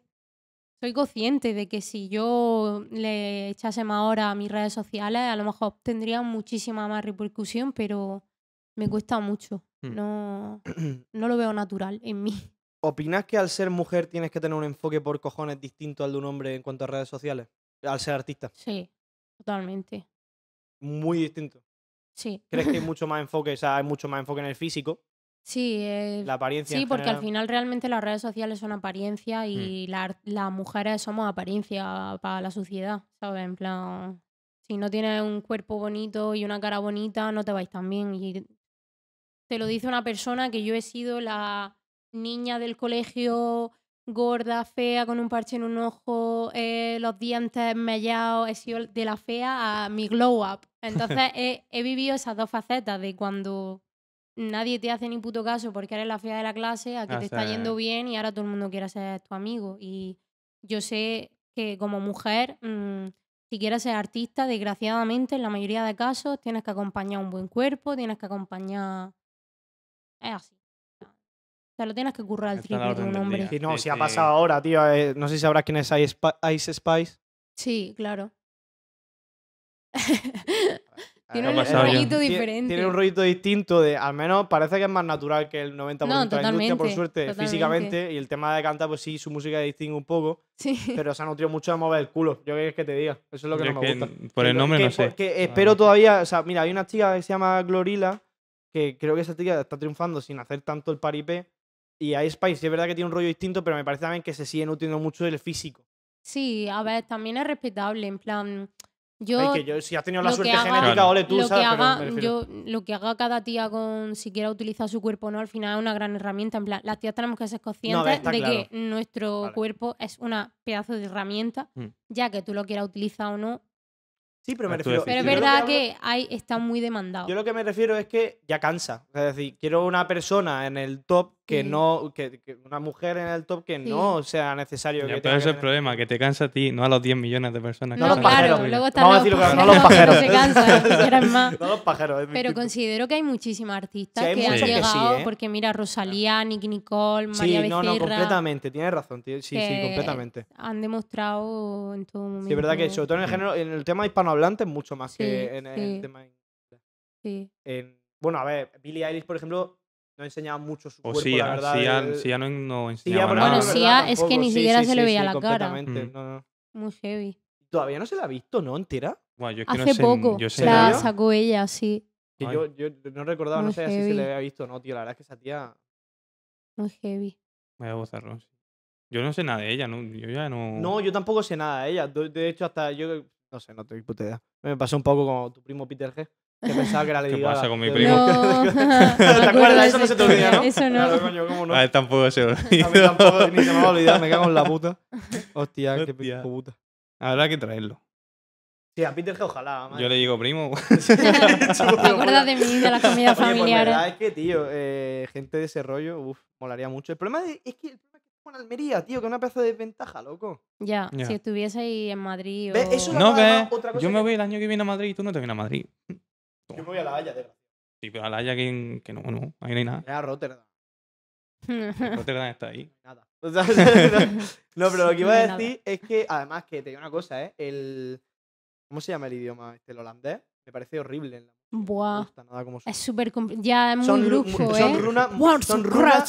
Son Tu Dios, barras, runas gordo. Lunares. Runas lunares. O sea, como si Runas. estás leyendo alienígena, tío.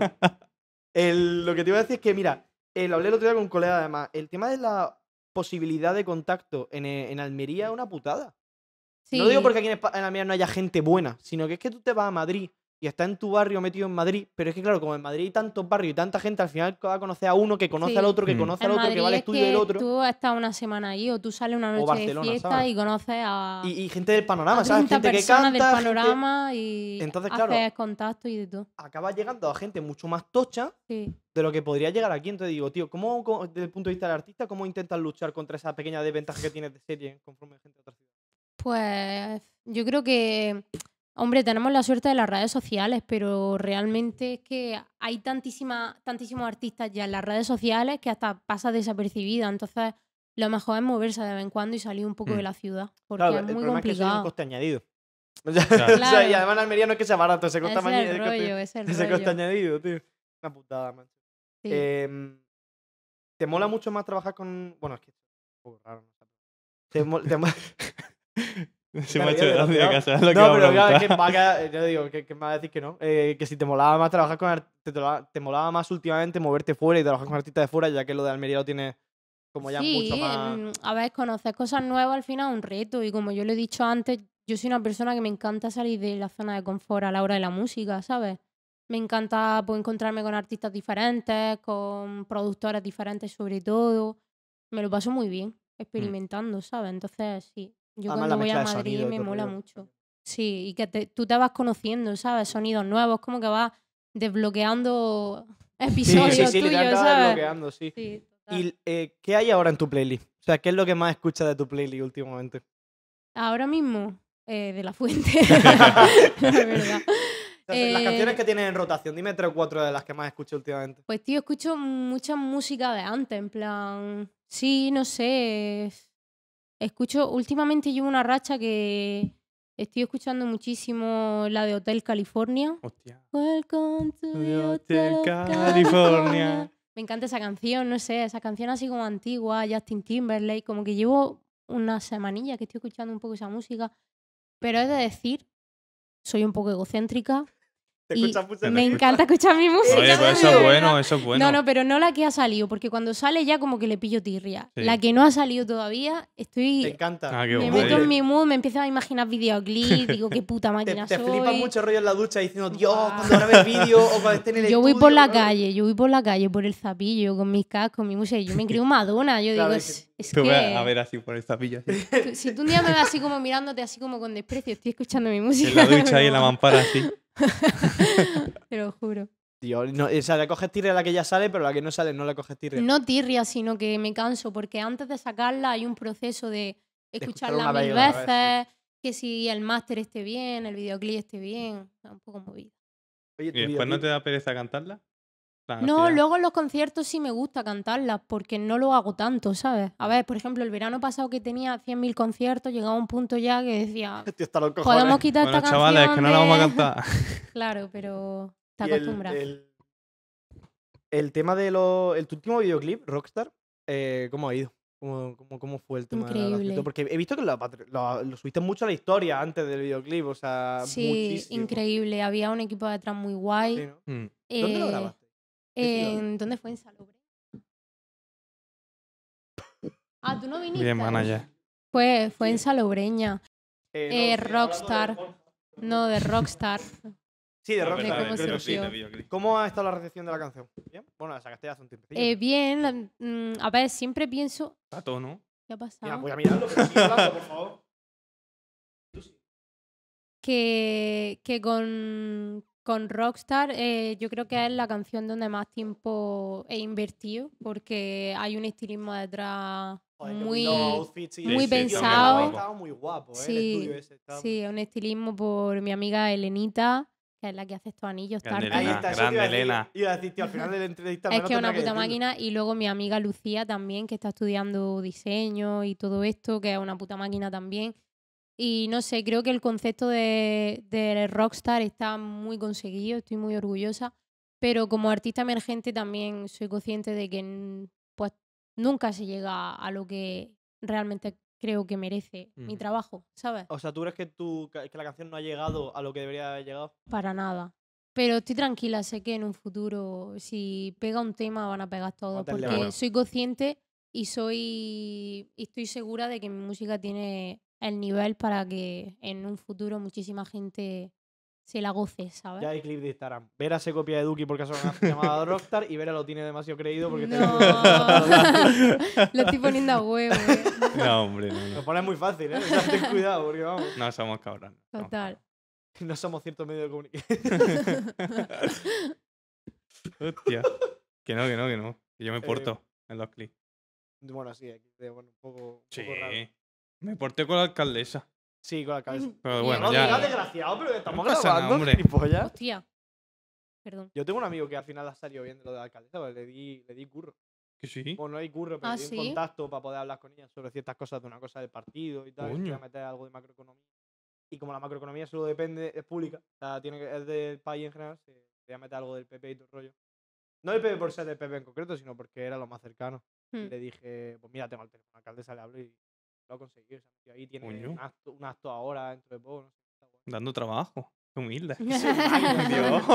Es que yo ya voy. Humilde eh, con humilde. eh, que yo te contacto. Hostia. Qué cabrón.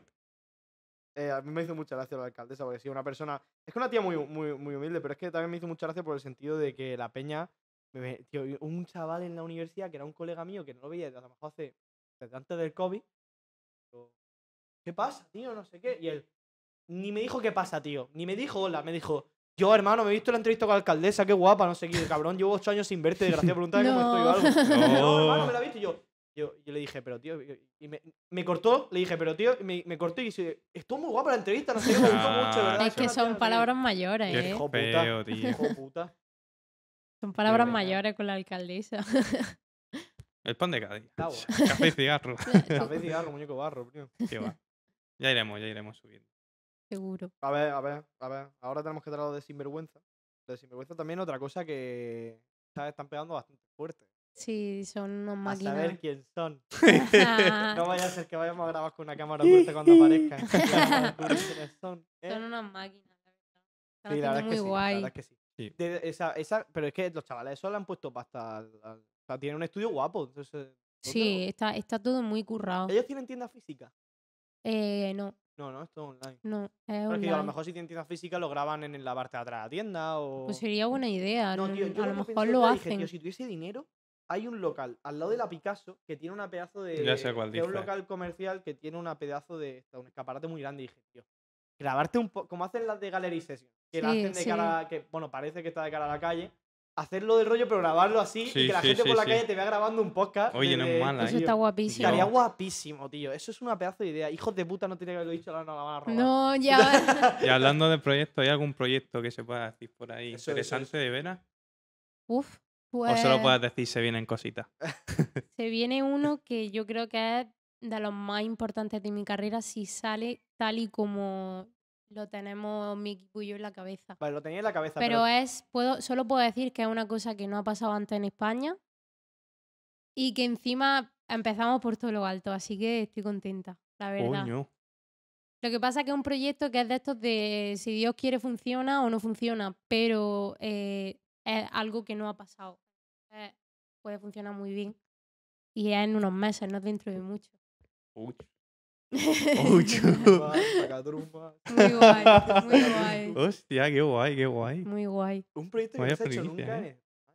Ya, pero dilo, coño, danos la exclusiva. No, No, puedo, no, no, no puedo. puedo. Pero a ver, tú dices, si está- sale como está en nuestras cabezas, vale. Pero salir como está en vuestra cabeza una cosa. ¿Está encarrilado? O sea, porque ya habréis, llevaréis trabajo ya. Sí. ¿Está encarrilado para que salga como en vuestras cabezas? ¿O lo de que salga en vuestras cabezas tienen que pasar cosas que puede que no. Sí, pero al final la música es muy subjetiva, rollo, por ejemplo, el support de la gente, el apoyo, pues no depende de ti. Tú no vas a la puerta de fulanito, compárteme. Sí, no dos puertas ¿Sabes? frías, claro, sí. Pero sí que ha pasado una cosa dentro de ese proyecto que Que ven- se ve que es, un- una gran ventana a, a exponer ese proyecto. Entonces está muy guay. Me Sí. mucho, ¿eh? Sí, Está muy sí, guay. muy bien, Sí. muy Y bien. qué guapo. Sí, Aquí todo el mundo hacemos menos nosotros, tío. de verdad, ¿eh? Digo. Somos inútiles, No, no. hermano. Tío. Y es muy guay porque Robles, mi amigo Robles, es una persona como muy espiritual. Y él como que siempre seguía mucho por su- sus emociones. Y hace una- unos meses no paraba de decir, tengo el presentimiento de que viene algo grande. Mm, Prepararos, pero que viene algo, viene algo. Y lleva todos estos meses diciéndomelo, en plan, vamos al gimnasio, verá bien. Tengo la sensación de que viene algo, tal. Y de repente ha pasado este proyecto, han pasado cosas detrás muy guapas y es como... El nuevo Nostradamus. Puto Robles, el nuevo tío. Nostradamus, El nuevo Nostradamus. Ya. Entonces no sé, me fío mucho de ese criterio, es la verdad. No, pues esperamos que sea cierto. Esperemos, Esperamos, esperamos. Ojalá, ojalá. Y poder guay. presenciarlo. Y Ah. proyecto Entiendo. grande aquí en Almería de gente que conozca esto rollo, que no se sepa mucho, puede decir algo, en plan, no que digas, pero que se vienen cositas. ¿Sabes lo que te quiero decir? Pues, tío, no- desgraciadamente no estoy muy conectada con las cosas de Almería. Vera no Estoy- los pies en la Te tierra. lo está juro, no por nada, estoy tan con mi proyecto y con mi, el Claro. proyecto de mis colegas que no estoy como mm, tan enfocada en los proyectos de los demás. No estoy, no estoy pendiente de, no sé, estoy mucho en mi estudio, en mis amigos, en nuestros proyectos que salgan adelante. Creo que es tanta carga que Claro que no. estoy pendiente de los sí, demás. es normal. Pero sé que aquí en Almería hay muchísimo talento, ¿sabes? Mm, Desde Aguadulce hasta Almería Capital y, y hay muchísimos artistas, muchísimos productores que, que tienen un buen sonido. Lo que pasa es que aquí en Almería tiene que haber algo que lo impulse de verdad, Mm. ¿sabes? Y tengo fe de que va a Tiene que haber pasar. más hip hop. No, no, totalmente. Tiene Tiene que que haber- haber, Sí, sí, sí, más tiene que haber más, más, más sitios Almería. así. O sea, me refiero en el centro de Almería. pueden hacer en la Rambla. comarca de Almanzora. Tiene que haber Sí. cuatro hijos de Sí. stream, cuatro ubicaciones distintas en la se de debería, Almería. se debería normalizar más el ir a ver artistas locales. Y aquí en Mm. Almería como que la gente... Es que yo creo que falta, y fíjate, tú has leído el otro día y dije, tío, ¿por qué nadie hace un, un festival que ponga un incentivo? O sea, tiene que salir con dinero, claramente, pero me refiero, Claro, que tenga un incentivo al principio para que la peña vaya, porque la peña no va a ir a ver un artista local que no conocen si no tiene un incentivo. Tristemente me refiero, yo no. O sea, No, no, totalmente. No, no, puta, no. refiero, eh, Tienes Es razón. al final es verdad verdad. que la peña no va a ir a un artista que no conoce si no sabe si le va a gustar o no, si tiene que pagar una entrada y todo el rollo. Pero me refiero, tío, que hubiese alguien que hiciese un festival. La hija de tres gratis. Mm. O sea, y con solo peña de Almería, loco, que hiciese algo que no fuese en batalla. Solo peña de O en el Almería. Anfi, en el ¿Qué Anfi. ta- pasa? Claro, esa es la y además traen, el problema de la Gijo es que son muchas cosas. Y no solo toca, y, y claro, luego tiene, la gente por qué iba a la Gijo, y seamos realistas.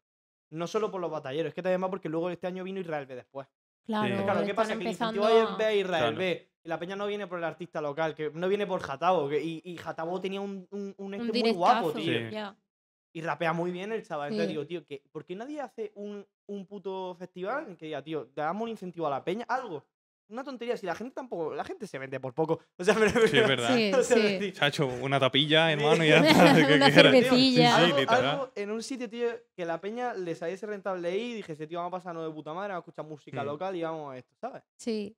No sé, yo por Y ejemplo solo solo... peña de local, tío. Sí, yo solo veo mucho en Granada, por ejemplo, y mira que estamos a una hora y 40 minutos de distancia y veo un cambio de que en Granada son muy abanderados de su tierra, ¿sabes? sí, y ellos sí, se sienten súper conectados, súper orgullosos de los granadinos, aunque no sea aquí, Dios, ¿sabes? Yo en plan, por ejemplo, a mí en concierto en Granada me han tratado muchísimo mejor que en concierto en Almería, ¿sabes? Porque Joder. en Granada la gente está súper abierta a escuchar artistas nuevos, ¿sabes? También es que es una ciudad tan artística. Sí. Granada es muy simplemente la ciudad guay. en sí es muy, es muy Sí, bonita, ¿no? Y esto sí. llama mucho al Muy arte. Y bohemia. entonces, claro, muy bohemia, mucha gente joven.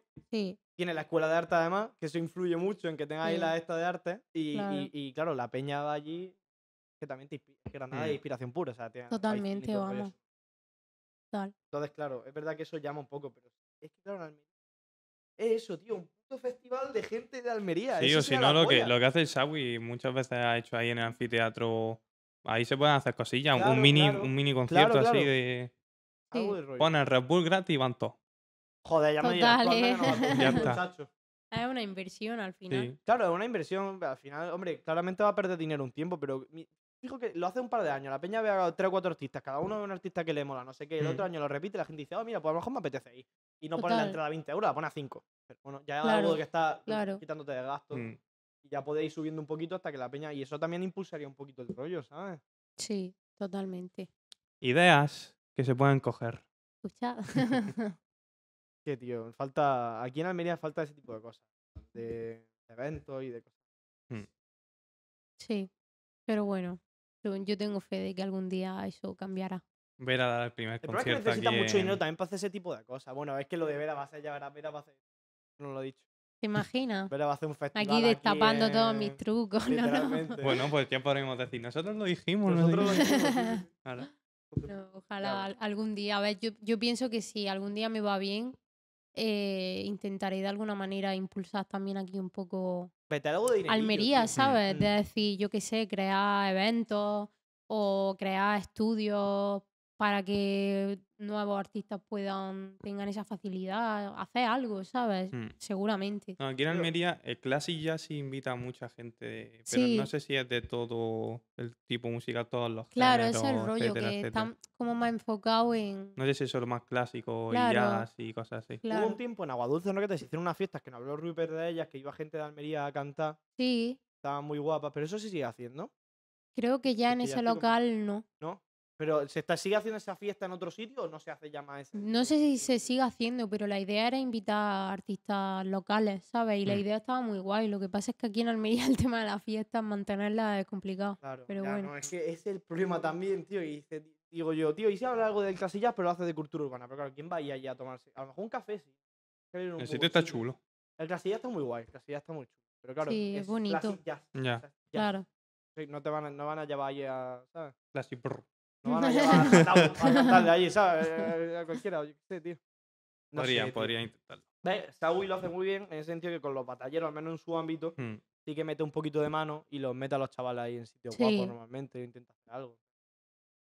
Se agradece bastante. Yo qué sé. Que son cosas que dan rabia, tío, pero uno no Ya, tiene dinero para no poner. podemos hacer nada, no podemos hacer nada. Totalmente. También es que hay que tener ganas de meterse en esos Sí. fregados. Y tener dinero. Es que el tema sobre todo eso es el dinero, es que hay una barrera económica muy grande, porque Sí. es mucha pasta. Sí. Y conseguir sponsors son contactos al final, porque las marcas no echan dinero en cualquier lado. eso Ya, total, totalmente. Lo dices por experiencia, ¿no? Sí, joder, es que si lo hablamos por ahí, vamos, madre mía, si voy a ir puerta por puerta ya a pedirle dinero a la gente, coño, porque el señor Café y Cigarro no quiere poner dinero ya. Estás desgraciado. Son cosas que pasan. Ya llegará también, ya está. Pero bueno, ¿Hay algo más que quieras decir? De. a toda tu gente, a los, de tu gente? a los Veranflers. A los verán, Dios, ¿eh? Veranflers. Pues nada, eh, al- os refería a, a- sí, eso era un poco raro, ¿eh? Os refería a algo motivacional o algún dar un mensaje. speech ahora de. Lo que no, quieras. de. Bueno, ya hablaba. Es que ya hemos hablado de proyecto y tu rollo, o sea que Sí. tampoco. No, algo que quieras decir, algún colega que tengas que está haciendo algo que te gustaría. Ya he dicho lo del anillo, pero algo más, Sí, cualquier cosa. eh, pues nada, simplemente lo que dije en el otro podcast, que, que no tengamos miedo a invertir en lo que realmente nos llena, que, que la vida está muy difícil y, y que si no le echamos ganas ni cojones a lo que de verdad nos gusta, mm, nos vamos a comer un ñordón así de gordo. Así que, gente, a levantarse por la mañana y a decir, voy a invertir mi tiempo en lo que sea, da igual. Que a tu padre no le haga gracia, que a tu amigo te diga, "Ah, hermano, no hagas eso, o sea, tú a dónde vas a llegar, da igual. Tú escucha tu, tu interior y lo que te llame, hazlo y, y para adelante. Que todo el mundo somos capaces de llegar muy lejos si invertimos tiempo, ¿sabes? Ole, ole, que sí. ole. Bueno, señores, pues Vera, muchísimas gracias por haber Muchas vuelto. gracias. Gracias a Eh, vosotros. Y muchas gracias al público que hemos tenido aquí tan atento. Eh. Tremenda las partidas de parchís, ¿eh? y bueno, pues muchísimas gracias y esperamos vernos pronto y que vaya todo muy bien. Muchas gracias igualmente. Un besito. saludo. hasta luego. Adiós. Joder,